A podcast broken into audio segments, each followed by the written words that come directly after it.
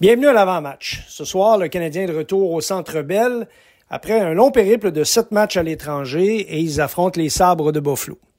Toujours des matchs assez intéressants contre les Sabres de Buffalo et surtout des matchs où l'écart est très serré. Habituellement, c'est un but, euh, but filet désert. Toujours des matchs âprement disputés, en tout cas pour la plupart du temps. Cette année ne fait pas exception à la règle, mais le Canadien a réussi à avoir le dessus euh, dans les deux matchs contre son adversaire pour une raison très particulière. La défensive, les gardiens de but. Chez le Canadien, on a réussi à museler l'attaque des, euh, des, sabres de Buffalo. Euh, une attaque, cependant, qui est un petit peu plus en panne que l'an dernier. L'an dernier, c'était une puissance dans la Ligue nationale. On sait, ils ont marqué 296 buts l'an passé. Ça faisait partie des 10 meilleures équipes de la Ligue nationale en attaque. Par contre, cette année, c'est un petit peu plus difficile en raison de, des difficultés en avantage numérique. Ils n'ont marqué que 14 buts cette année et un seul d'ailleurs dans les deux rencontres qu'ils les ont posées aux Canadiens de Montréal.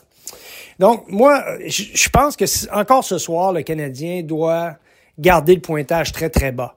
Des victoires de 3 à 1 et 3 à 2 en fusillade en font état.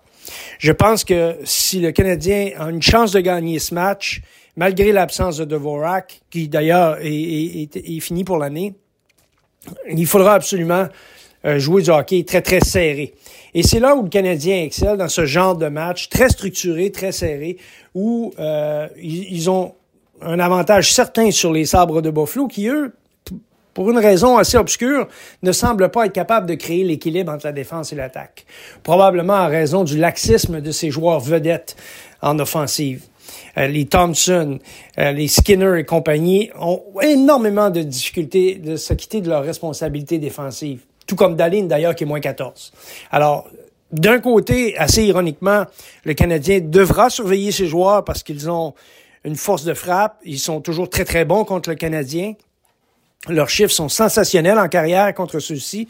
Mais à l'inverse, ils sont généreux. Et le Canadien devra exploiter cette générosité. Bon match.